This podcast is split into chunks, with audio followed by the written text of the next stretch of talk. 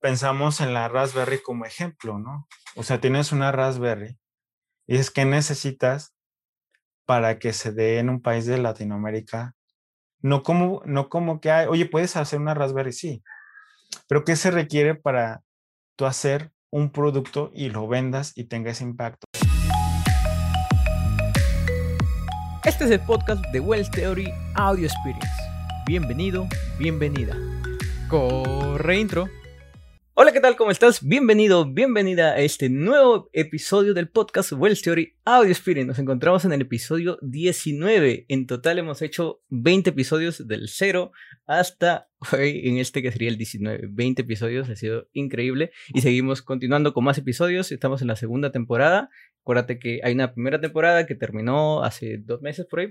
No pude continuar, así que dije, no, comenzamos otra temporada. Borró mi cuenta nueva. Pero bien, el día de hoy también me encuentro con un invitado y el día de hoy me encuentro con eh, PhD Luis René, que tiene un doctorado en ciencias, de ciencias eléctricas con especialización en telecomunicaciones, que lleva 11 años en diseño de hardware, procesamiento digital de señales, tiene mucha experiencia en FPGA, cuenta con experiencia también académica como profesor, ha desarrollado patentes, proyectos y muchas cosas más que nos va a contar el día de hoy, también un canal. Pero bueno, ¿qué tal? ¿Cómo estás? Bienvenido, Luis. Hola, ¿qué tal, Wes? Pues muchas gracias por, por invitarme aquí a tu podcast a compartir un poco este, de lo que estamos haciendo. Y bueno, pues un honor por fin estar aquí en, en tu podcast. Y este, pues muchas gracias. No, gracias a ti, más bien, por aceptar la, la invitación. Y me gusta siempre comenzar con esta pregunta. ¿Por qué decidiste estudiar ingeniería, en este caso electrónica? ¿Por qué? Ok, este, pues bueno, como yo creo que como muchos o la mayoría de todos, este, desde niño me gustaba jugar este, con desarmando aparatos. Este, me acuerdo una vez este, un juguetillo que, que tenía ahí, un carrito, y me pregunté así de qué es lo que hace que, que esté prendiendo un foquito, ¿no? Y ya, pues desde ahí la curiosidad, ¿no? Entonces, este, ya después, pues no pasó el tiempo. En la secundaria eh, me tocó estudiar este dibujo, pero escuchaba hablar algo de la electrónica como tal, ¿no? Yo hacía cosas, pero no sabía que eso era electrónica. A tal grado que este, mi papá es, este, es jubilado de una empresa de telefónica acá en México y me decía, oye, ayúdame, este, ayúdame a, a, acompáñame a instalar este, líneas telefónicas en las casas. Este, de ese era su trabajo, entre otras cosas, ¿no? Entonces, este, a veces lo acompañaba simplemente para hacer esas rutas y de pronto me, me metí a la parte de las centrales, las centrales de telecomunicaciones y veía muchos foquitos prender y apagar y veía como grandes ciudades, como si fuera otro mundo. Y dije, ¿qué es eso? Yo quiero saber qué se hace eso, ¿no? Ya pasó el tiempo, este, y por lo mismo, por esa curiosidad, además de que eh, en un partido de fútbol, me acuerdo muy bien este que acompañé con, con mi papá, que por cierto, muchas gracias a, a, grandes peruanos que han contribuido a mi equipo y nos ha hecho campeones. y este, y bueno, en una de esas, este, yendo a, a, un, en un partido, había un globo como tipo los Zeppelin o algo así de gas, uh -huh. y era para estar este, promocionando una marca de ahí, de, en, en, el, en, la cancha de fútbol, ¿no? Entonces uh -huh. estaba aero dirigido, yo tenía como unos 8 o 10 años, no recuerdo, y estaba, yo, yo veía que este, un chavo lo estaba moviendo con control remoto y se veía unos foquitos que prendían y apagaban y había un pequeño este, ventilador que empujaba el globo. Y yo decía, ¿cómo se le hace eso? De ahí dije, yo quiero estudiar eso. Y en, ahí en, en mi ciudad, Aguascalientes, acá en México, este, de los pocos lugares o el poco lugar donde había eh, para estudiar lo que viene siendo la preparatoria o bachillerato acá, este, técnico, el CETIS 80, y de ahí me enamoré de la electrónica total, así. Ahí fue como, de hecho creo que fue, eh, si no fue de la, para mí fue de las mejor o la mejor etapa de mi vida, como que el hecho de conocer, uh -huh. conocí a grandes profesores, de esos eh, ya personajes ya grandes con tanta sabiduría que dibujaban el transistor este, con hasta bien bonito en el, pinta, en el pintarrón y todo. Y dije, wow. Entonces ahí fue donde me enamoré totalmente de, de la electrónica y, Y ya después de ahí continué con la, con la universidad.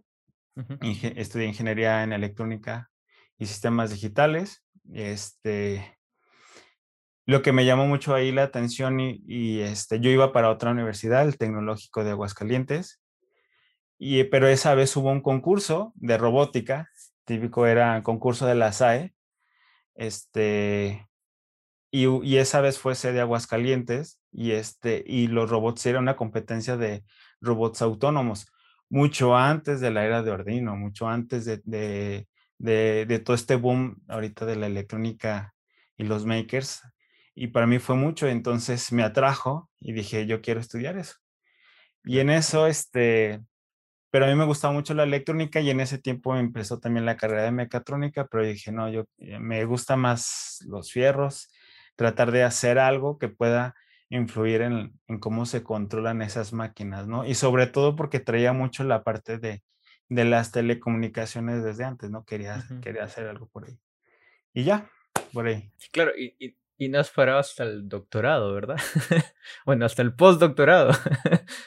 es que, este, ahí fue como cuando yo entré a la, a la, a la universidad, este, y eh, bueno, que ya estaremos hablando ahorita con respecto a lo de por qué creé el canal. Me vendieron mucho la idea de que vas a entrar a la universidad y tu conocimiento se va a crecer de manera exponencial. Y este, dije, no, voy a terminar conociendo cada uno de lo que, de lo que pasa en, en, el flujo de los electrones y que puedes hacer muchas cosas tan, tan grandes, ¿no? Pero nunca llegó. O sea, no sé si por cuestión de la calidad de la educación en, México, bueno, en ese tiempo en, lo que yo estaba viviendo, este, porque yo ya traía eh, la parte técnica de la preparatoria y nunca vi, sí aprendí muchísimas cosas, eso sí, ¿no?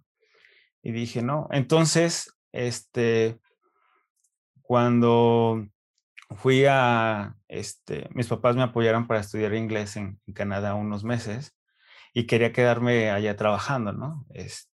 y estuve a punto de, de, de, entrar a una empresa de juguetes electrónicos allá, pero no se pudo dar.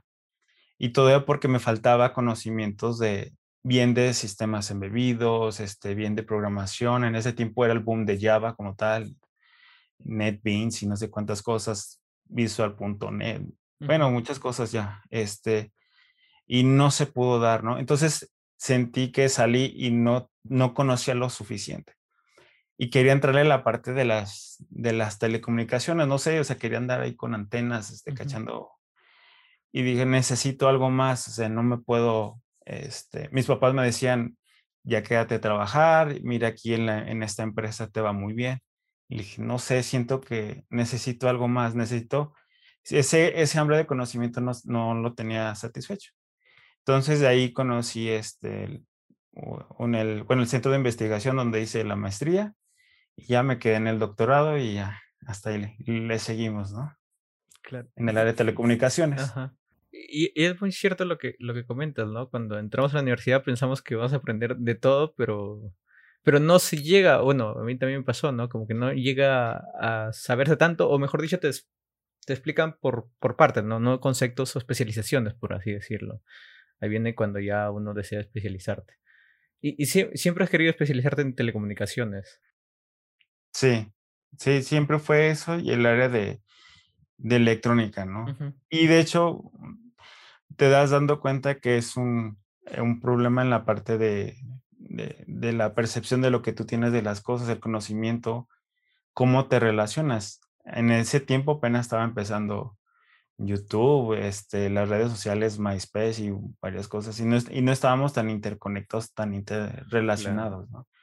Y no se sabía muchas cosas, este, entonces me dijeron, está esta parte, ¿no? De hecho, yo agarré mi, este, mi caja de herramientas, mis resistencias, mis, mis controladores, este, mis pics y todo, y me fui a la maestría. Yo pensé que iba a estar agarrando una platos con antenas y este iba a estar capturando casi como ovnis y así, no sé, o sea, quería entender toda esa parte que pasaba con las señales, pero no sabía qué iba a hacer.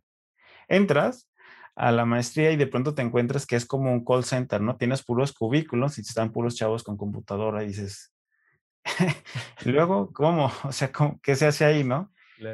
Y, ah, pero poco a poco va, uno va conociendo más y se da cuenta cómo se empieza a desarrollar la parte ciencia, eh, bueno, en este caso ciencia y la tecnología en telecomunicaciones en, en mi ramo, ¿no? Entonces, ¿cómo, cómo es el proceso de, de ir creciendo en esa parte, ¿no?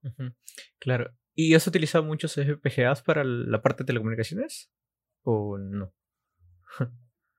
Haz de cuenta que la, lo que se trata de la maestría de telecomunicaciones y el área de, y también por ende del, un poco más allá con el doctorado es, tú tienes, este, dicen, tienes un problema que resolver, ¿no? Esa frase tan trillada de hay que resolver un problema, ¿no?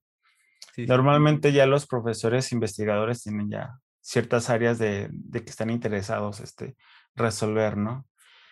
Y de pronto en el área de telecomunicaciones, si tú analizas un sistema de comunicaciones, lo ves, con, lo ves en los libros y dices son bloques, ¿no? Tienes el codificador, el, decodificador de canal, el de perdón, codificador de fuente, eh, codificadores de canal, este, te vas con otros algoritmos como la FFT o dependiendo del sistema de comunicaciones de que estás hablando, banda ancha, banda corta. Empiezas a estudiar por qué las comunicaciones, por ejemplo, como Sigfox, LoRa, hay diferencias en la capa física, o sea, empiezas a ver nivel teórico, entender en ciertos algoritmos. Entonces llega un punto donde dices, ya entiendo que eso se mapea a algoritmos computacionales, que tiene multiplicadores, que tiene sumadores. Entonces dices, yo tengo mi algoritmo por ahí y luego, y siento que lo simulé en MATLAB o en Python y veo que tiene este desempeño, le digo que hay que implementarlo. Entonces, una de las discusiones que uno empieza a aprender ahí, en, menos en el área en el que estoy, es, ok, esto como, ¿qué, le ponemos? Le ponemos un microcontrolador, un, un PIC de 8, eh, de 8 bits, le metemos este, un microcontrolador de 16 bits, un DCP, este, un microcontrolador de 32 bits, o ya te vas a otras de procesadores digitales como de Texas Instrument que son de gama más amplia, o ya te vas al área de FPGA. Al final, empiezas a ver que todos los dispositivos son dispositivos digitales que te van a ayudar a implementar algo, lo que tú quieras. Entonces tú tienes que analizar el costo, el beneficio, pros y contras de una tecnología a otra, ¿no? Porque al final de cuentas es agarrar el algoritmo y meterlo en una plataforma digital, lo que sea. Entonces, para comunicaciones de banda ancha, pues te interesa mucho lo que viene siendo el throughput, latencia, varias cosas. Y la idea es empezar a diseñar todo desde abajo y parte fundamental de eso, donde empieza a prototipar y la implementación de todos esos NFPGAs.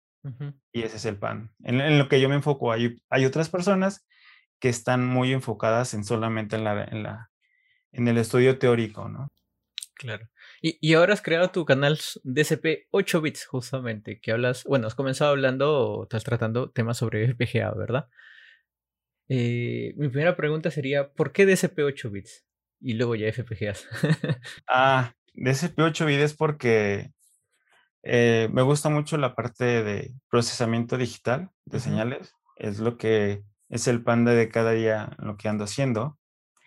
Eh, y me gusta mucho la parte de las computadoras de 8 bits. Si tú estudias, yo los invito a lo que nos están viendo y escuchando, que se eh, metan cómo fue el inicio de los procesadores de 8 bits, la carrera que hubo en las, em, todo, todo lo que se creó alrededor de, de las empresas, por ejemplo, eh, cómo nació Compaq, cómo nació este, obviamente Apple, ¿no? De hecho, la biografía de Steve Wozniak, este, no se te metes eh, te metes en eso y me gusta tanto. De hecho, había un, un documental muy bueno, se llama Silicon Cowboys, no sé si lo has escuchado hablar. Sí, sí, sí. Y, este, y te habla de cómo está el, todo el, el, área de la tecnología y te das cuenta de cómo fue, el, cómo fue creándose empresas relacionadas a la parte de, de del, del, boom de las computadoras que conocemos ahorita. Ahorita damos por sentado como ya tenemos procesadores de, de 64 bits que te salen por debajo del lago. Pero antes, toda la historia de cómo se generó todo eso, me gusta mucho y, la época de los procesadores, de los videojuegos de 8 bits, me fascina así muchísimo ver qué pensaron los, las, los empresarios, los creadores de toda esa tecnología. Entonces, de ahí lo conjunté.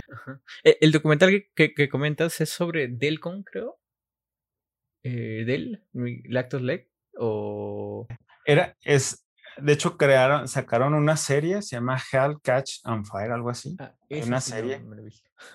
sí, se la recomiendo mucho. Esa es la historia de cómo en aquellos tiempos los gigantes, este, estaba Apple por su lado y del otro lado IBM ya era el, gran, la gran empresa, ¿no?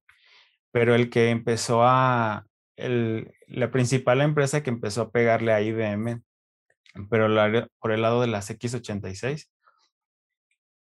era este Compaq. Sí, Compaq, sí, sí, sí, lo acabo de, googlear justamente. Compaq y después eh, ya lo compraron y todo, pero porque fue la, los primeros que, de hecho, le hicieron, dicen que no, le hicieron ingeniería, ingeniería inversa a las, a las computadoras de IBM y ellos sacaron los primeros clones de computadoras. Entonces, y Microsoft los apoyó y se hizo, se generó todo el mercado de las computadoras que conocemos ahorita, ¿no? Está, está muy padre. Sí, sí, sí, lo, voy a ver de nuevo. No sé si la vi, la tenía en mi lista, pero no recuerdo si la he visto o no la he visto.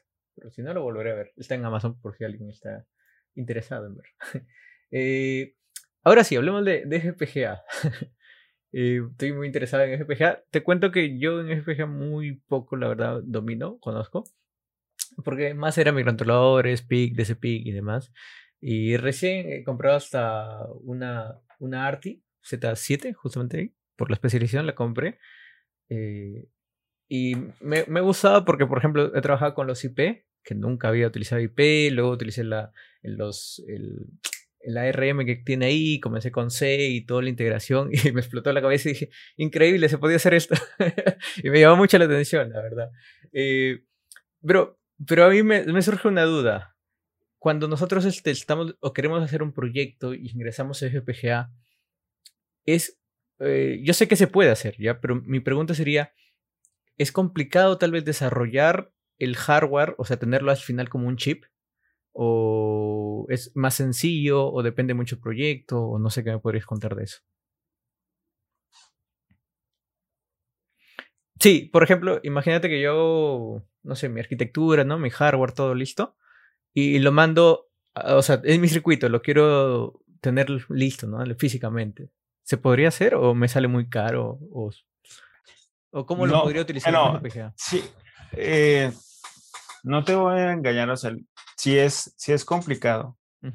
Este, si es caro, si, si es por el hecho de que quieres comercializarlo, porque ya empiezas con ciertas herramientas y la parte de los FPGAs es que decimos, es un dispositivo en blanco que yo puedo bajarle un hardware, ¿no?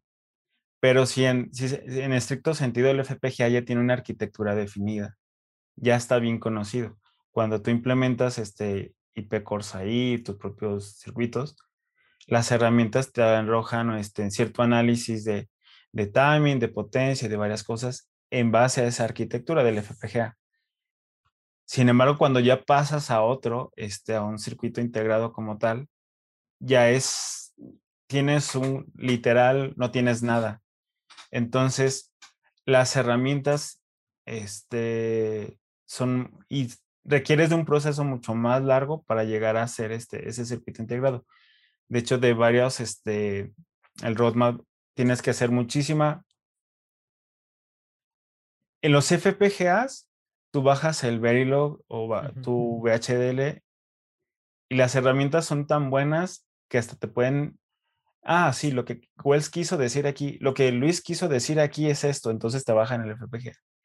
Pero acá son más estrictos, tienes que tener un proceso de validación de tu HDL por mucho tiempo. Es el, la validación y la verificación es, tardada. Se requieren de muchas herramientas y estrategias y todo. Más si son circuitos grandes. Ya después pasas a otras eh, etapas de, se le llama Design for Testability, son otras cosas que la verdad desconozco, pero ya requieren de ciertas herramientas muy especializadas. Por un lado, si te vas por Xilinx y Altera, te dice, vente por aquí, si ya quieres hacer tu aplicación y vas a vender millones de dispositivos, yo te los fabrico y te da como que vente por este camino, dale clics aquí, te pones en contacto con nuestro personal y agarras las IPs que te puse gratuitas, ya te las podemos llegar a acuerdos y licenciamiento, ah, es, es, complicado, o sea, es este, porque al final de cuentas es un gran mercado que se tiene, ¿no? Porque Silence y, bueno, ahora Intel Altera tienen sus fundidoras.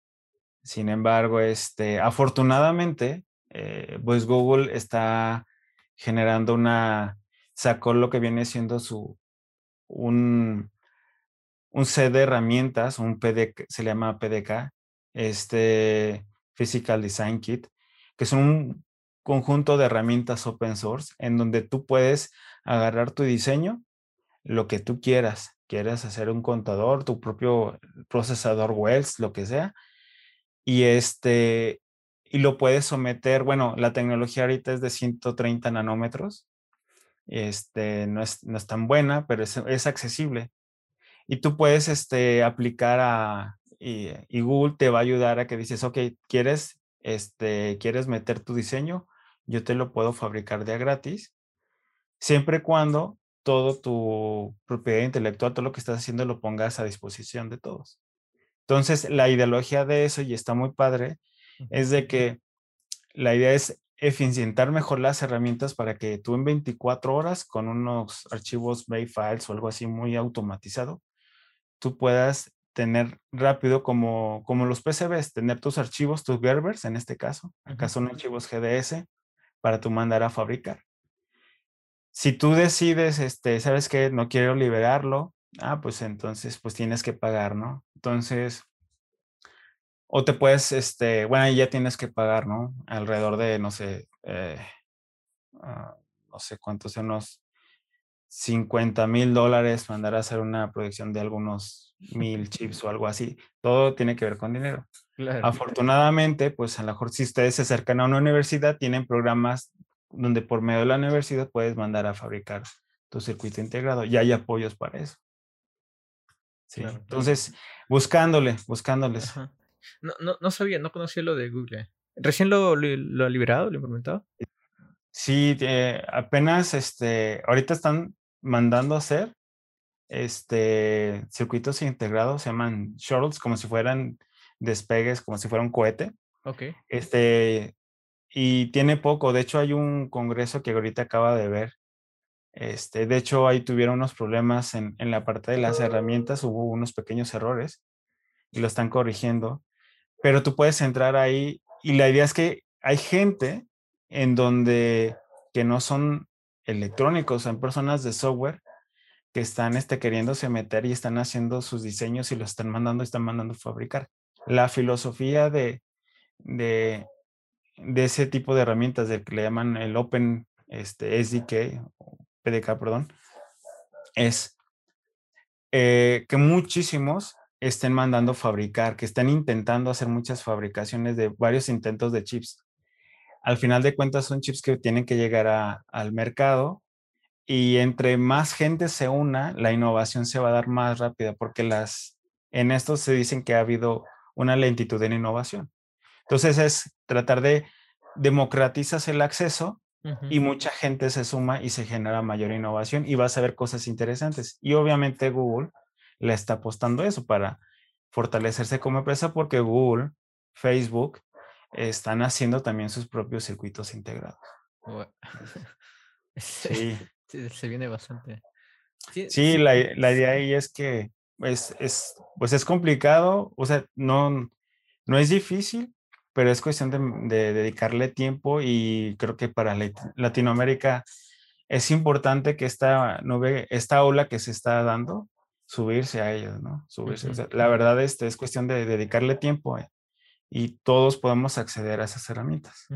O sea, de hecho está ahí en Git, en GitHub, este, bajas el...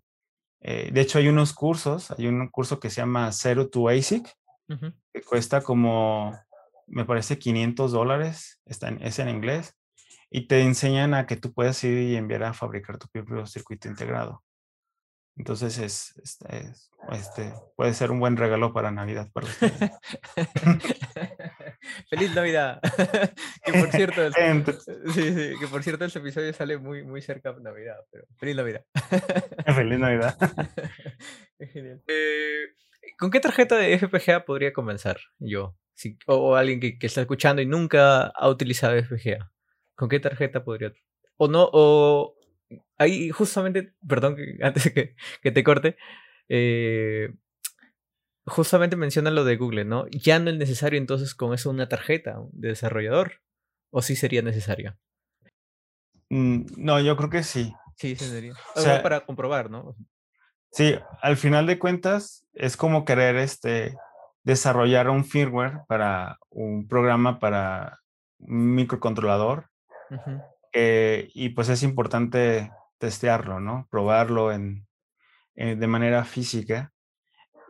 Y de hecho, todas este, las grandes empresas como Intel o Xilinx, los procesadores los implementan en una red enorme de FPGAs totalmente enormes que no están abiertos al público, obviamente. Y bajan y implementan este, el procesador ahí en una red enorme de FPGAs y hacen el buteo del sistema operativo y todo sí es importante la parte de la, de la, mm, checar la funcionalidad de, tu herramienta. Entonces, dices, ¿qué tarjeta?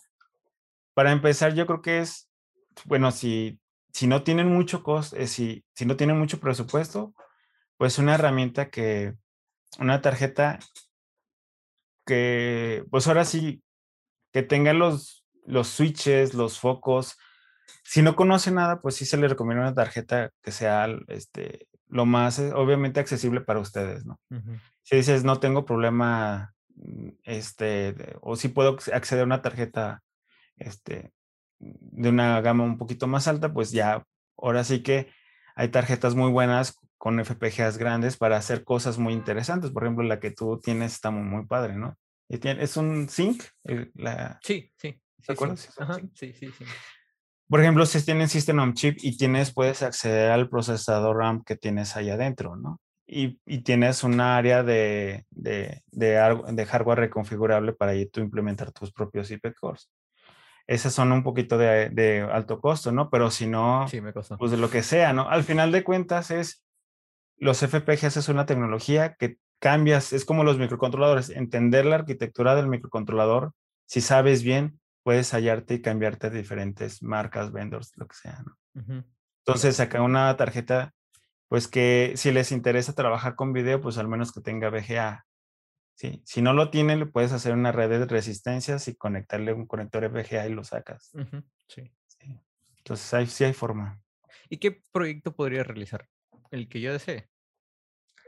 ahora sí que Normalmente lo que yo me he topado como experiencia es que los, este, muchos chavos vienen del área de, de microcontroladores y les gusta, este, traen todos los tipos de proyectos que traen en mente están relacionados a ellos, ¿no? Por ejemplo, dices, ah, este, eh, conozco el periférico de cuadrada C, el SPI, eh, quiero aprender a apagar foquitos, quiero comunicarme ahora con, por Wi-Fi, ¿no? Ahorita con, con las herramientas como Arduino las librerías, perdón, que hay ahí, este, traen ese tipo de proyectos. Muchos quieren llegar a eso, al FPGA, y va a costar trabajo. O sea, te, topas con que la, la, filosofía de los microcontroladores es, si te tardas en diseñar algo para una aplicación en específica, o si tienes las librerías, por ejemplo, como pues, Arduinos, pues es totalmente automático, ¿no? Nomás lo bajas y ya obviamente checa ciertas cosas. Pero el proceso de desarrollo para un FPGA, si lo quiere hacer a conciencia y desde cero, es mucho más largo. ¿sí? Entonces, acá la idea es que tú empiezas a desarrollar módulos digitales, hasta totalmente el hardware, ¿no? Este, puedes desarrollar periféricos, ¿no? Y cuadradas C, SPI, para empezar, porque esos son los módulos que tú traes este, muy, muy presentes, ¿no? Ya si tú quieres, puedes agregarle un procesador de los que ya hay, en, la comunidad, hay algunos que están abiertos, ¿no? Por ejemplo, hay unos RISC-V que se está dando ahorita mucho, que son, eh, hay proyectos ya abiertos que tú los puedes bajar a tu FPGA. Entonces ya lo puedes incorporar, por ejemplo, si te interesa procesamiento digital de señales, pues a lo mejor puedes agarrar ese procesador y a lo mejor este, tu filtro FIR o, o periféricos que dices, oye, yo quiero hacer este, mi procesador eh, Wells, un RISC-V, y le voy a conectar este 6 SPI, 16 canales PWM y 15 y cuadrada C, y aparte va a estar todo sacando por VGA monitorizando y, y comunicándose por un sistema operativo, un RTOS, por Ethernet y me va a estar dando cosas. Ya el proyecto se volvió mucho más grande, interesante. Pero pues primero y primero, ¿no? Primero entendiendo un poquito la tecnología y desarrollando lo que es sencillo.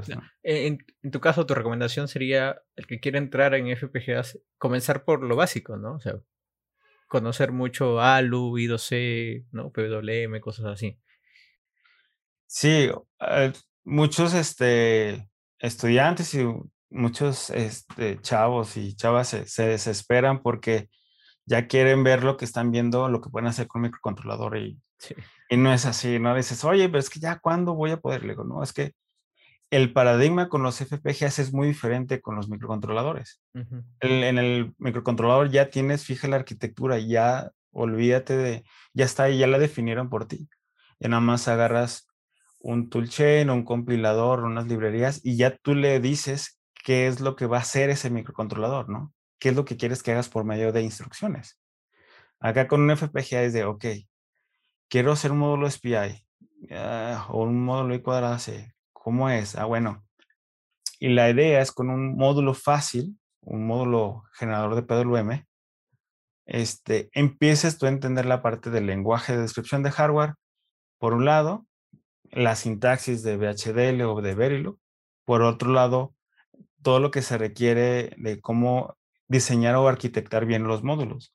Porque el hecho de que tú sepas Verilog o bien VHDL no significa que lo que tú estés implementando en tu en el FPGA sea un, un dispositivo que esté bien diseñado, ¿no? Es lo mismo, no porque sepa C o no, me o no porque me sepa todos los registros de, de un microcontrolador como este, y yo y haga un programa en C, significa que soy un buen experto en sistemas embebidos la verdad, este, muchos pueden programar bien en C, en, microcontroladores, pero eso no significa que sean un buen experto en arquitectura de microcontroladores y por lo tanto dar soluciones a sistemas embebidos. Entonces es un proceso, ¿no? Claro, efectivamente un proceso. ¿Cuál le recomiendas más? ¿Verilog o VHDL? Este, la verdad es el, el que sea, pero yo, bueno, a mí si me preguntas, yo me gusta más Verilog. ¿Por qué? Eh, porque la sintaxis, la sintaxis es algo parecida o muy similar a la del al lenguaje C de programación, ¿no? Y sobre todo porque hay otros tipos de herramientas. Por ejemplo, si tú quieres ir a... Dices, sí, me gustó mucho lo de los FPGAs y quiero especializarme. Quiero hacerme un diseñador de circuitos integrados. Después de Verilog viene otro lenguaje mucho más potente que se llama System Verilog que ya es para la parte de diseño de circuitos integrados, validación, verificación. Este, y bueno, ¿qué más? Aparte, hay otras herramientas, otros tipos de lenguajes que se, bajan, se basan en Verilog y, o, que pueden traducir muy fácilmente, por ejemplo, desde Python puedes traducir a Verilog. Hay muchas herramientas. Hay una que se llama NMigen, N-M-I-G-N, NMigen, que son framework como en Python, en donde tú puedes diseñar, este, para diseñar, a mí no me gusta HDL, muchos, este, herramientas así están, este, puedes portar fácilmente a, Verilog y bajar a tu FPGA o directamente. Y sobre todo para los que les gusten las herramientas open source, el proyecto que es muy bueno se llama iStorm y donde tiene compiladores de, de, HDL como viene siendo YOSIS, este es el compilador, es de Verilog. Sí, y hay otros como Nextpiniar, y, que es para hacer este, el, el place and root de los FPGAs y todo. Todas esas herramientas open source se manejan mucho en Verilog. Entonces, pues siento yo que es mucho más, este, más potente, pero eh, es por cuestión de comunidad o lo, lo, que te guste, pero en cuestión de cuál es mejor uno que otro, la verdad son iguales. Claro, al final es gustos, ¿no? Como C, Assembler, C++. Tú decides lo que te guste más. y, y, si yo quisiera hacer un IP core, como dijiste, eh, tengo entendido que tiene limitaciones, ¿no? Por lo mismo de la licencia, ¿no? O sea, no es que yo pueda para algún proyecto, como lo mencionaste, si yo quiero desarrollar un proyecto y utilizo una IP de, de una empresa de Silence, por ejemplo, dependiendo de la licencia, o bien la compro, o bien se conversa, o bien uso la gratuita, ¿no? O sea. Em, me parece, o sea, si tú usas, yo normalmente, este, y en el grupo en lo que hemos estado trabajando, tratamos de desarrollar todo, ¿no? Entonces, porque al final de cuentas, si yo diseño, por ejemplo, un modulador QPSK o un modulador este, OFDM para comunicaciones de banda ancha, no te conviene en el caso este quedarte fijo o casarte con una empresa por cuestiones de que, oye, si yo quiero mandar, mandar a fabricar este, un circuito integrado, pues voy a tener que entrar con un proceso de, de convenio, un contrato, algo así de licenciamiento, ¿no? La, idea, y más por el lado de, Latinoamérica, es tratar de zafarte lo más posible de, de eso, ¿no? Sin embargo, si tú dices, oye, yo voy a hacer, usar FPGAs y todo, y mi producto final va a traer una FPGA, si es de, me parece, de Intel Antera o de Silence, tú puedes usar este, los IP cores que tienes ahí, los puedes usar este, dentro del, del FPGA sin ningún problema y con eso estarlos vendiendo y tu diseño. Al final de cuentas, si, me parece que si tú lees este, los, eh, los términos y condiciones de eso, tú puedes usar, por ejemplo, el procesador que traes, por ejemplo, si es Xilinx, puedes usar mejor el, Microblaze, o si usas Intel Altera, puedes usar el NIOS, siempre cuando, este, y todos los IP cores que te ofrecen, mientras tú estés usando su FPGA. Si tú sacas el IP core y lo mandas a, a fabricar o mandas este, o usar en otra FPGA de otra marca, ahí creo que puedes tener problemas, ¿no? Entonces, pero mientras uses el FPGA, en tu producto puedes bajar tus IP cores y, ya, ¿no? Que es lo que tengo entendido, ¿no? Bien. Sí, sí, es, es todo mundo, ¿no? O sea, yo he descubierto, jalé un poquito y se vino una avalancha. Eh, pero me, me, llama mucho la atención, la verdad, para serte sincero. Me llama mucho la atención. Espero seguir investigando y como tengo ahora la placa y es mía, entonces ahí jugando, ahí, porque ya, ya he podido utilizar un poquito más. Pero bien, me gustaría hacerte una, una pregunta, eh, o cambiando mejor dicho de temas, que tiene que ver un poco sobre las patentes que has hecho, eh, sobre las investigaciones que has hecho. Eh, primero, no sé, mi primera pregunta sería, tú tienes cinco patentes, ¿verdad?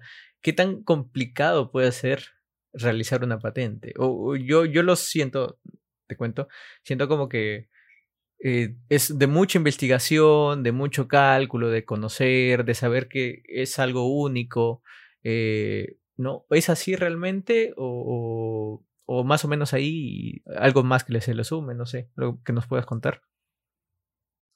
Ok, este, si es un, la escritura, si es un dolor de cabeza, eh, te digo, em, por el hecho de que, obviamente por costos, este, en Latinoamérica patentar es muy costoso. Desafortunadamente es algo que, que tenemos que, los gobiernos de nuestros países deben de trabajar mucho para poder acceder, ¿no? Normalmente te, te comento mi experiencia. Eh, cuando estuve en el, al final de cuentas, en el doctorado, la idea del doctorado es que tú empieces a, a generar un poco más allá del conocimiento de lo que hay, ¿no? Es decir, incrementar eh, o tratar de crear algo innovador en la parte del estado del arte. Y uno llega a pensar, uno llega a pensar así en el doctorado y dices, oye, no manches, quieres que invente como un tipo colisionador de dron, de, de partículas, ¿no? Algo así como, algo muy, muy innovador. Y la verdad no es así, ¿no? O sea, es, eh, lo difícil es que, eh, y la parte es que tú tengas algo innovador que, que al final sea resultado de, de tu quehacer científico a lo largo del tiempo, ¿no? Esto desde el punto de vista de donde yo vengo, ¿no?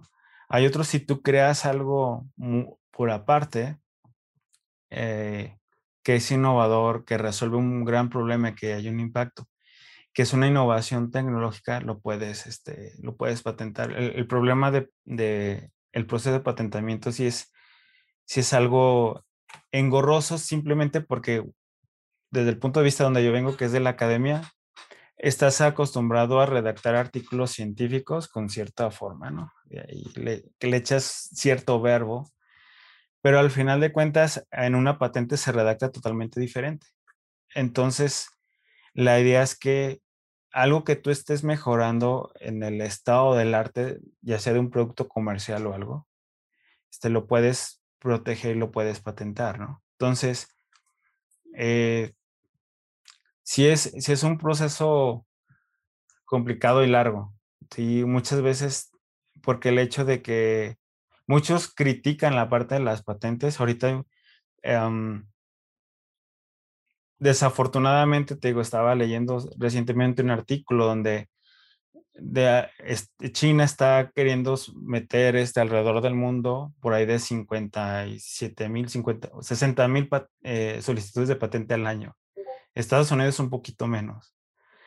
Y de todo el, de todas las patentes, solicitudes de patente global Latinoamérica, sí, solamente el 3%, ¿no? Entonces, las patentes no te asegura que vas a tener un negocio exitoso, que vas a tener algo ahí, ¿no?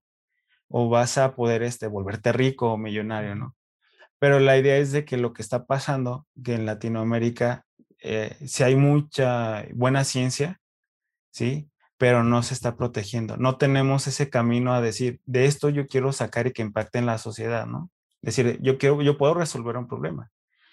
Se habla de patentes y se está pensando en las grandes corporaciones como Highway, como Apple y así, ¿no? Pero en verdad, eh, eh yo, la idea que traigo yo y conjunto con otros socios eh, es tratar de, de ese quehacer científico, tratarlo de llevar este, al mercado, tratar de resolver algo, ¿no?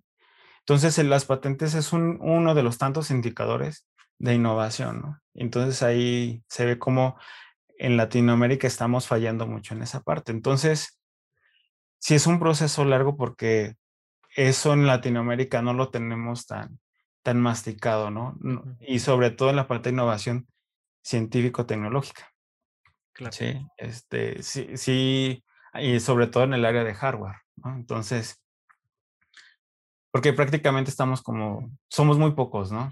Entonces muchos no saben qué onda y, aparte que es, que es costoso, ¿no? Entonces, sí, sí, sí es complicado, pero la idea es que eh, obviamente está el, movimiento open source, los, este, el movimiento maker, todos que están en la idea de compartir y que el, el conocimiento se debe de, de, compartir y todo, ¿no? Pero si tú tienes algo, una técnica que mejore algo en específico, donde trabajaste durante mucho tiempo, muchos años, este, eh, puedes hacer algo y algo valioso y si lo puedes ofrecer y, la gente lo compra, lo, lo valora, entonces, pues, ¿por qué no, no? Entonces, la idea al final de cuentas es, es generar empresa, ¿no?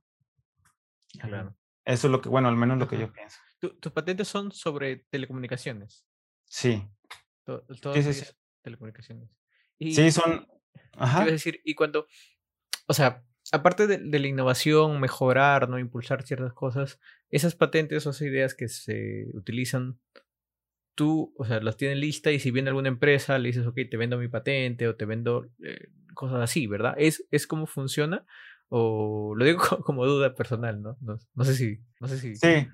Pues si tú te vas tú solo, al final de cuentas, este, tú vas a ser dueño, la patente es como, es un patrimonio que tú tienes, ¿no? Como si fuera el certificado de, de, o el acta de tu casa, ¿no? De tus escrituras de tu casa, ¿no? sé que respaldan que tú eres dueño de esto, ¿no?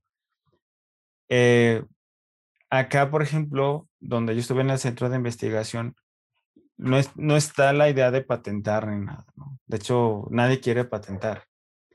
Porque al final de cuentas todos están, estamos muy este, en el quehacer científico de publicar, publicar, publicar artículos por publicar, ¿no? Y es algo donde es una de mis principales críticas a la comunidad este, científica por el hecho de que este, muchos ven, obviamente en el área de, de, tecnología, ¿no? Porque obviamente alguien que está dedicado a las ciencias básicas, ciencias exactas, ¿no? La física, pues oye, dices, yo no puedo, yo no tengo un conocimiento que, que pueda usufructuar, ¿no? Que lo pueda convertir en un producto de, con base tecnología y venderlo, ¿no? Mm. Yo en, el área que yo estoy, que es telecomunicaciones, pues sí, ¿no? Entonces muchos, este, hacen nada más este, ciencia por hacer ciencia y publicaciones, te enseñan a hacer papers, ¿no? Y está bien, la idea de todo eso es publicar y, verte en, a nivel científico cómo te mides con otros, este, con otros países, pero el problema es que vas a congresos y otras personas y las empresas se roban las ideas, ¿no? O sea, ¿cuántos? Te he puesto que hay muchísimos científicos en Latinoamérica muy buenos que han contribuido algo y no se les ha retribuido, ¿no? Las empresas no, no hay forma de que capitalicen eh, todo ese esfuerzo que se ha hecho durante bastante tiempo. Acá en el área donde yo estoy en el Sinvestav ese conocimiento, esas patentes son, son del Sinvestav. O sea, yo soy el coinventor de, de ellas. Entonces, ahorita estamos en un proceso de eh, decirle al centro de investigación, oye, eso que yo generé, que yo patenté, quiero, eh, quiero hacer uso de, de, esas patentes para yo crear un, un, modelo de negocio y por lo tanto crear una empresa y tratar de, de generar algo para, para, mi país, que al final de cuentas es pagar impuestos, este, recaudación de impuestos en el país, ¿no? Entonces, este, si uno por privado, ahí sí, este, ¿cómo se llama? Tú puedes vender la patente. Acá es, los dueños exclusivos de la patente son, eh, es el Sinvestav, pero nosotros estamos pidiendo la, por ejemplo, la, la licencia el uso exclusivo de las patentes para yo poderlo, como yo como derecho, como inventor de ello, ¿no? Entonces, en eso se está trabajando. ¿Cómo se hace? Hay empresas y por eso están muy mal vistas las patentes hay empresas en Estados Unidos normalmente que se dedican a, vender patentes y, simplemente están litigando y con eso están ganando dinero. Pero, y hay uno que se llama pool de patentes, que es como empresas que incorporan muchísimas patentes y la idea es que tú puedas este, decir, oye, yo te doy mi patente, te la doy como a concesión para que tú la puedas este, eh, pues comercializar, ¿no? Pagar licencias, algo así. Ah, muy bien. Entonces yo después la, la empresa te paga algo, ¿no? Te, te, da tus regalías de eso. Pero ahí sí, es, es complicado en ese lado, ¿no? Pero eh, desafortunadamente son las reglas que están y creo que tenemos que aprender a jugarlas, ¿no? Y, y en, ese, en ese camino estamos nosotros, ¿no? En, en, ese lado, ¿no? Porque ahorita las patentes que estamos generando eh, que tenemos ahí van para el mercado de 5G. Entonces algo es un... No tenemos las respuestas todavía, es una lucha en la que estamos haciendo para tratar de hacer algo por ahí. Claro, Qué, qué, bueno, qué bueno que, o sea, que con las patentes se busques hacer un negocio, ¿no? Y que ojalá que, que, pueda salir y pueda ser, ser genial tu, empresa, ¿verdad? Muchos, muchos éxitos para ti. Eh, sí, sí, sí, gracias. te, iba a decir, y lo comentabas hace un momento, eh, dijiste sobre el mundo open source, ¿no? Y vienen las patentes, que la patente digamos que es un poco más cerrado, ¿no? Eh, es, y ¿cómo, ¿Cómo es importante hacer patentes en un mundo donde cada vez se vuelve más open source? Desde que me dijiste es que sí, pero ¿por qué para ti sería importante? Ok, es que tenemos que... Es complicado porque al final de cuentas viendo nuestro contexto que es Latinoamérica, donde en su mayoría, si no es que todos somos países este, pobres de escasos recursos, ¿no? Entonces dices, yo quiero, si tienes este, la motivación de crear tu empresa, hacer algo, lo menos que puedes es de, oye, pues voy a, lo menos que voy a hacer es comprar un, gastar mis pocos recursos en lo que viene siendo un compilador de C, ¿no? Y pues ya hay, vete por la tecnología ahorita que hay herramientas open source, pero lo importante es entender que muchas de las herramientas o del software open source está sustentado en tecnología de empresas que son muy grandes, ¿no? Microchip, este, lo que viene siendo también las empresas como Lattice, que también tiene su toolchain open source. Sí, son empresas muy grandes, o sea, no, estamos hablando de, de Wells Industries, ¿no? Estamos hablando de, de, grandes corporaciones que te dicen, oye, yo te doy mi, las herramientas open source. Luego, sí, pero el, silicio cuesta, ¿no? Por ejemplo, una empresa, QuickLogic, hace eh, microcontroladores que tiene un embebido un FPGA. Ellos decidieron generarte herramientas open source, todo su toolchain es open source, pero porque su modelo de negocio lo que están vendiendo es el chip, el circuito integrado. Y eso, las máscaras de silicio y todo, como, pues no te lo van a abrir, ¿no? Entonces, sí, sí hay que entender, bueno, creo yo que hay que entender cómo están las cosas. Lo más que puedas arrancarte con open source, por ejemplo, si vas a empezar a diseñar PCBs y eso, pues no te vayas con plataformas cerradas, ¿no? Vete con KiCad si vas a emprender. Nosotros así lo estamos haciendo. Pero allá del otro lado, nosotros somos pequeños, diminutos, este, startups que queremos arrancar y nos vamos a medir contra grandes empresas, ¿no? Ya en su momento, ahí sí eh, las, las, herramientas open son fundamentales, pero sí hay que entender que, por ejemplo, los, este, el open hardware, el open source, al final de cuentas, ese OPAM o ese circuito integrado o ese chip o esa resistencia eh, viene de una empresa ya consolidada donde su modelo de negocio ya, ya está viento en popa, ¿no? Entonces, este, creo que hay que este, entender esas, esas circunstancias y nosotros, yo diría en Latinoamérica, ¿sabes qué? Si tú tienes algo, pero ojo, hay que, o sea, hay que compartir el, el, conocimiento como tal. Por ejemplo, y es lo que yo estoy tratando de hacer en el, en el canal, ¿no? Eh, se ha dado mucho y por qué decidir, bueno, a lo mejor estoy cambiando de, de tema, pero lo estoy tratando de hilar. Eh, está pasando mucho que se dio mucho en Latinoamérica la venta de, de mucho conocimiento básico. En México yo veía eh, cursos de cómo aprender Arduino por 150 dólares. Cuando esos, este, cuando dices, oye, hay personas que no, no pueden acceder a esos 150 dólares para pagar un curso de algo que está ahí en línea, ¿no?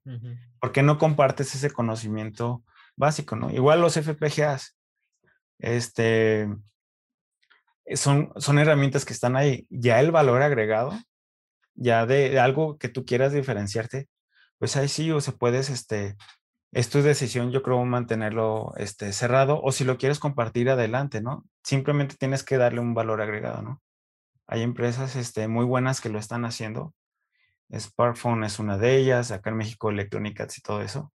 Y este, pero está, al final de cuentas te está dando un valor agregado y se están diferenciando de manera muy bien. O sea, pero sí, en, en, el lado que yo estoy, pues el, el área de conocimiento que estamos, que patentamos, es una línea que tenemos como, desde mi asesor, como unos 20 años. Entonces, y hay empresas, te digo porque eso me pasó en un congreso, este, donde publicas tus papers y los expones y todo, hay personas ahí rondando, este, robándose ideas y, y lo están haciendo grandes corporaciones.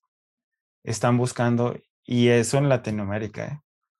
Entonces hay mucho conocimiento que al final de cuentas los países pagan impuestos para mantener esos centros de investigación, generan ciencia, conocimiento, valor agregado, y no lo estamos capitalizando en los países, ¿no? Entonces, Creo que son ambas cosas, ¿no? Es, es impulsar las herramientas open source, compartir el conocimiento a todos, porque eso es una de las, de mis premisas, ¿no? Compartir el conocimiento, porque yo creo que, eh, que hace falta innovar más, León, y la única forma de, de innovar en Latinoamérica es compartiendo este, tu conocimiento, lo que tú sabes de las herramientas y todo para que tú desarrolles tus propias plataformas con cierto valor agregado.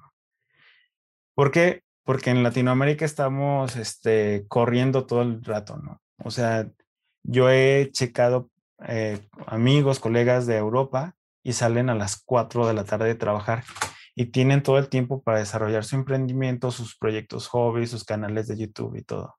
En Latinoamérica estamos saliendo 7, 8 de la noche, 9 de la noche, algo así. ¿Y a qué hora, a qué hora quieres dedicarle el tiempo a ese emprendimiento? ¿A qué hora este, tienes pocos recursos, no? Entonces, ¿cómo, ¿cómo lidias con eso? Pues la mejor forma que tenemos es hacer sinergia, compartiendo, y es la forma de, de buscar impulsar la innovación, ¿no? Siento yo. Sí. ¿Y qué necesitaría para ti Latam, Latinoamérica, ¿no? Para ser una potencia en, tecnología. Este, yo creo que lo fuerte que tenemos es el lenguaje. Sí, o sea, muchos lo han este, subestimado mucho. la otra vez yo les decía ahí a, no me acuerdo si Antonio Raptors o este, a Víctor de Electromatic, que apenas los ando conociendo ahí por ejemplo, ese espacio que ustedes tienen de electrónica HB se me hace muy chido por esa sinergia, ¿no? Y sobre todo porque la otra vez que estaba leyendo, perdón, viendo un capítulo, creo que se llama, ¿quién? Chepe. Sí, Chepe, Carlos Chepe. Él dijo algo que me impactó porque decía, yo tengo mucha gente de, de, de, fuera, ¿no? Pero ¿cómo se le hace para impulsar más a los de aquí de El Salvador? Me parece que es donde se... Sí.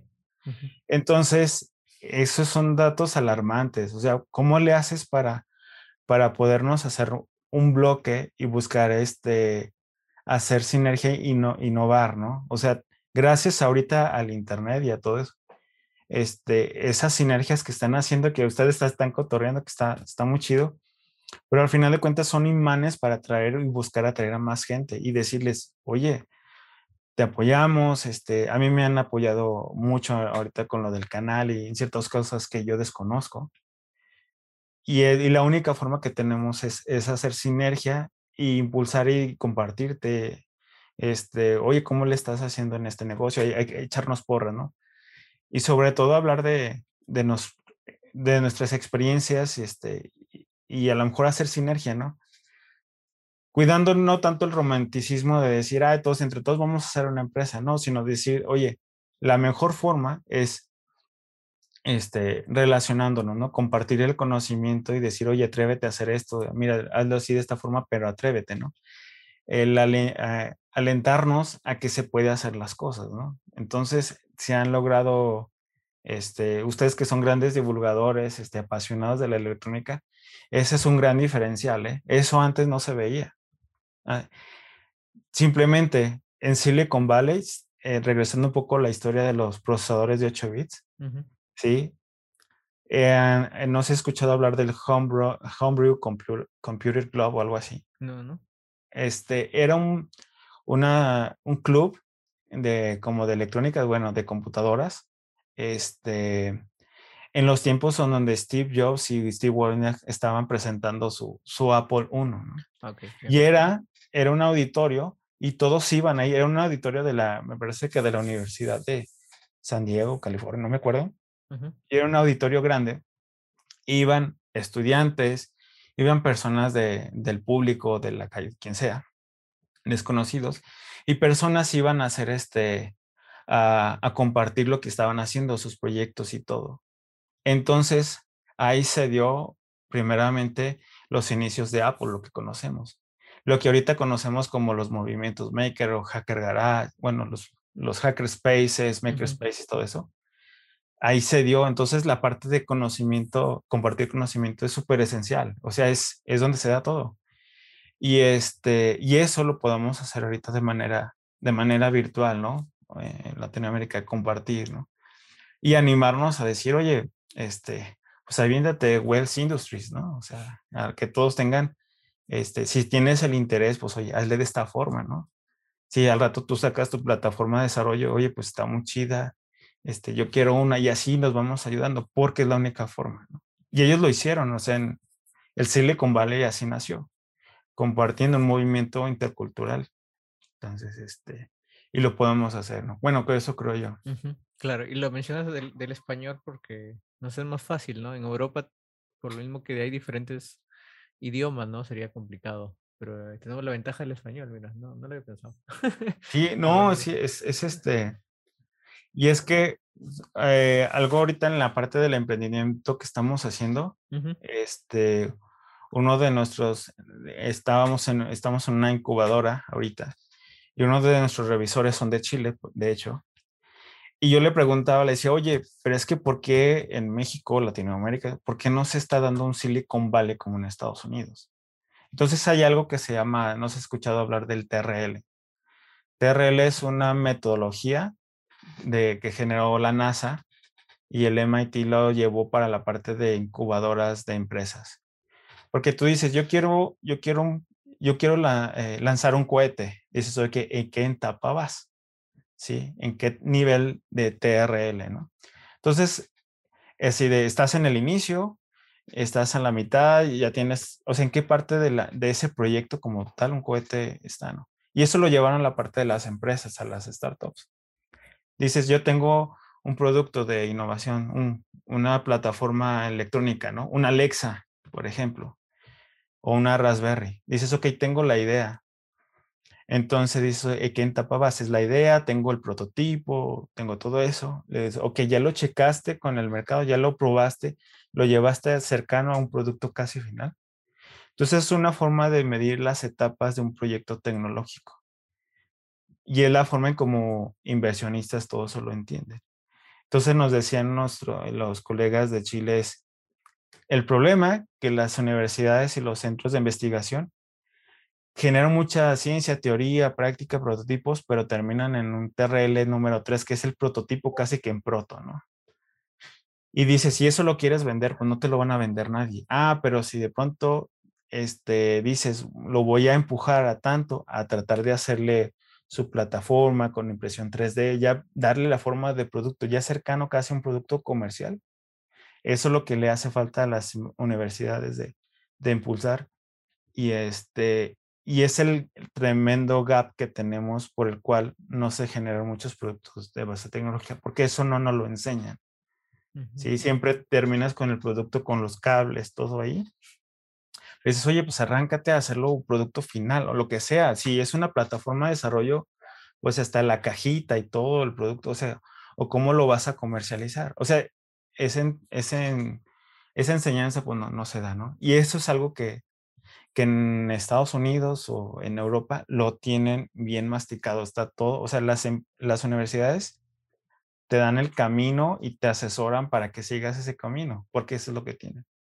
Y nosotros no, hasta acá tenemos solamente la teoría, la práctica, las materias y el proyecto final y vámonos, ¿no? A la siguiente materia. Claro. Me, he dejado pensando.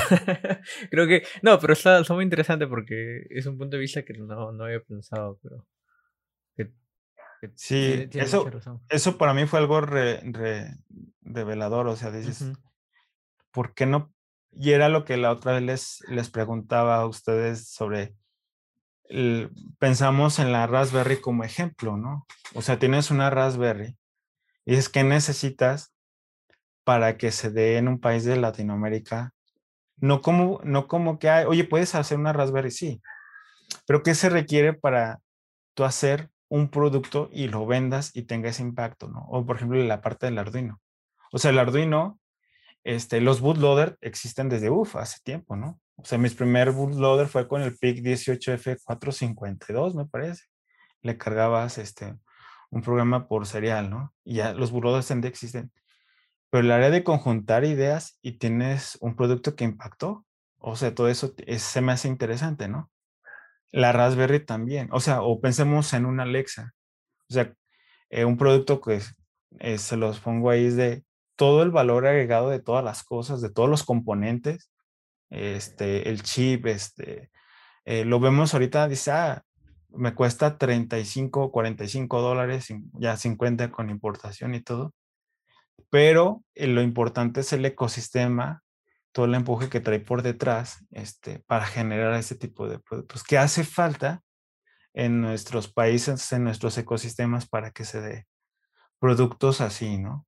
No, olvidemos, bueno, Alexa trae, está atrás Amazon, ¿no? Pero un producto, o sea, algo que ustedes tenemos a nuestro alrededor, ¿cuánto está hecho en México, en Perú, en Chile, en Argentina? ¿Cuánto de las cosas que nos rodean este, y no volvernos tan consumidores, ¿no? Sino de, de generar productos este, con, con valor este, en cada país, ¿no? Entonces, ese es, esa es parte de, de, lo que me motiva a, a sufrir por este lado. claro, claro. Pero poco a poco vamos avanzando. Esperemos que próximamente. Me da buenas ideas. sí, pues la verdad, este, eso, eso que ustedes tienen, la sinergia que, y la buena vibra que genera se me hace como parte fundamental de todo, ¿no? Genial. Te, iba a preguntar, ¿qué proyectos vienen para tu canal? Este. la idea, bueno, la idea del canal surgió porque yo a veces doy una materia, un curso en la universidad. Eh, porque pues es la única forma que tengo para al, ganar un poco extra dinero ahorita con esto del emprendimiento, ya con, lo que estamos haciendo. Entonces, y sobre todo para, para llegar a, a, más chavos, ¿no?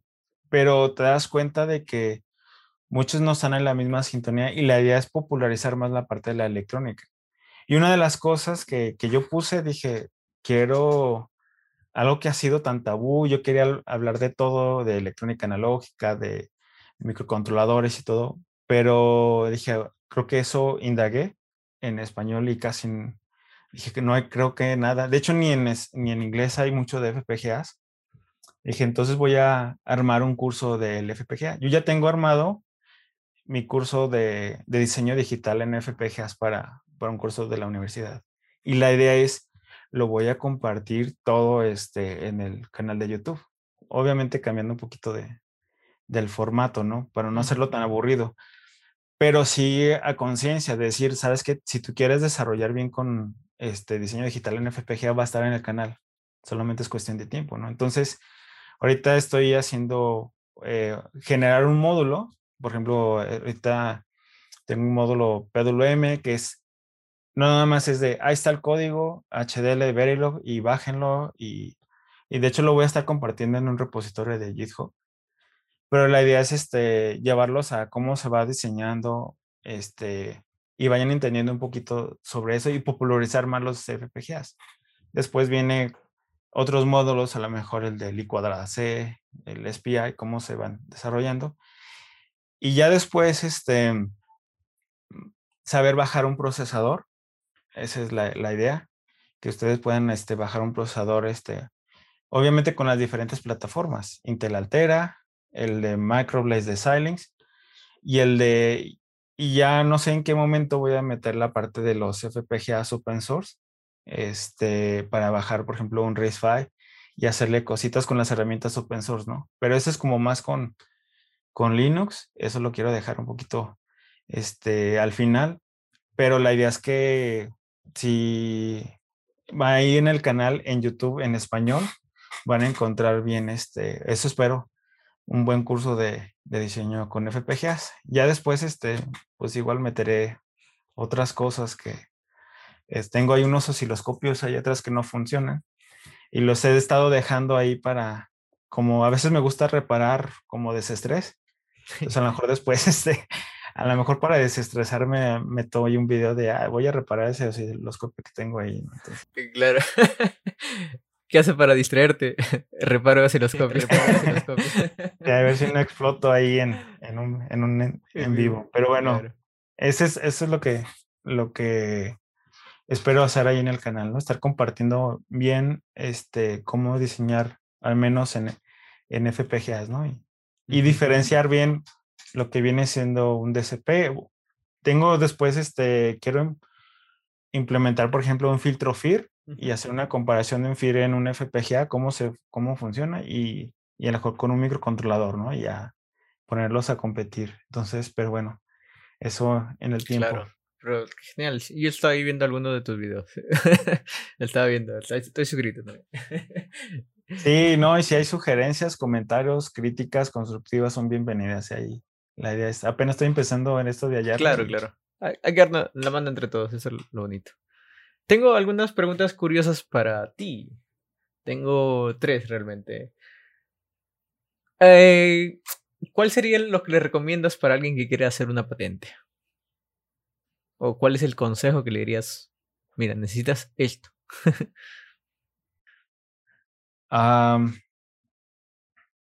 ya sí me la pusiste complicada. este, para, si tú tienes que investigar, este, eso que le llaman el famoso estado del arte es lo más novedoso que hay ahorita, lo, lo más, lo mejor que hay en algo, ¿no? Si tú tienes una idea muy disruptiva, este, en el sentido de que no se había pensado, o sea, no tiene que tener como muchísimas matemáticas o algo, sino que algo es totalmente decidido, oye, nadie había pensado en eso. Y algo que, o algo que mejora algo que ya está establecido y por mucho, y lo haces de diferente forma, y tiene impacto, este, eso es totalmente protegible, ¿no? Normalmente eso lo encuentran en, eh, en la parte de desarrollo tecnológico, pues mucho en la parte viene de las universidades o centros de investigación. Entonces ahí tienen sus oficinas de patentamiento, eso es lo mejor es que te, te asesores con ellos. Si, uno, si uno se va así solo, sí está más complicado, ¿no? Yo la verdad, yo solo no hubiera podido, ¿no? Ahí, tuve que, eh, nos tuvimos que apoyar con, con, las oficinas del centro de investigación. Entonces, eh, de ahí que la parte de estudiar un posgrado lo veo como súper importante, no por el hecho de ese estudiar por estudiar, ¿no? De meter matemáticas y así, sino porque al final de cuentas es un valor agregado que le estás dando, que tiene la posibilidad de tener más herramientas para darle valor agregado a las cosas y este, un conocimiento. Obviamente en el área que, si te vas a la parte de un doctorado en, en ciencias sociales o un doctorado en física a lo mejor va a estar ahí complicado hacer patentes, ¿no? Algo muy, muy de ciencias exactas, pues a lo mejor no. Pero, este, normalmente se da mucho en, se requiere mucho, ¿no? En la parte de, del desarrollo científico. Ok. Si tuvieras que elegir una placa de FPGA de por vida, o sea, no solo una y con esa te quedas toda tu vida, ¿cuál eliges?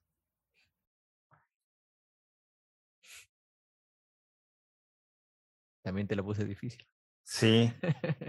Yo creo que la, la que más me ha gustado es la. Mm, ahorita la que más me ha gustado es la Max, la Max 10 de Light. Ah, de cero de Light. Sí, este, esta lo energizas con USB, es tan cómodo y tiene una memoria CD-RAM. El FPGA tiene unos, este, eh, tiene unos, este, ¿cómo se llama? Eh, convertidores análogo digital. Eh, y ya tiene el JTAG, el cable JTAG integrado, tiene VGA, entonces, no sé, tiene GPU, para mí es de las, de las más completas, ¿no? Me gustaría que existiera algo así, pero con un FPGA de, de Lattice, este, con las herramientas open source ya sería mucho, pero la verdad esta para mí ha sido como la mejor hasta ahorita mis gustos, ¿no? genial. ¿Qué, ¿Qué, proyecto te gustaría desarrollar que aún no lo has hecho?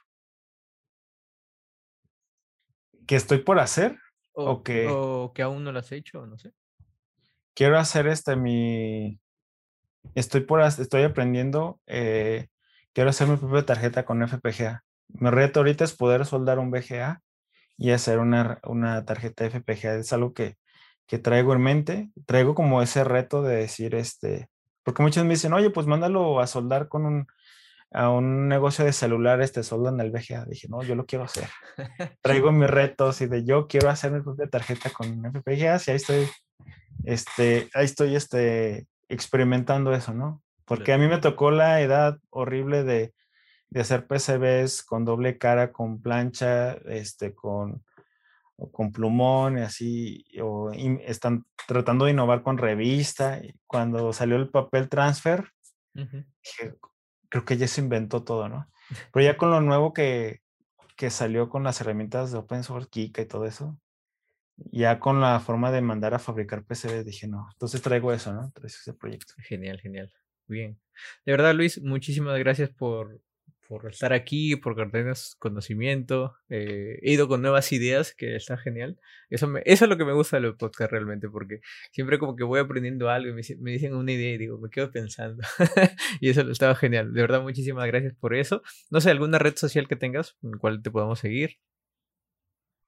Ah, este, pues me pueden seguir en, en Twitter, yo ahí como DCP8bit, ah, y en Instagram también. Ahí en Facebook también lo, pero lo tengo olvidado, como que nadie ahí está. Entonces lo tengo olvidado, pero principalmente en Instagram y en DCP8bit, este, en, Twitter.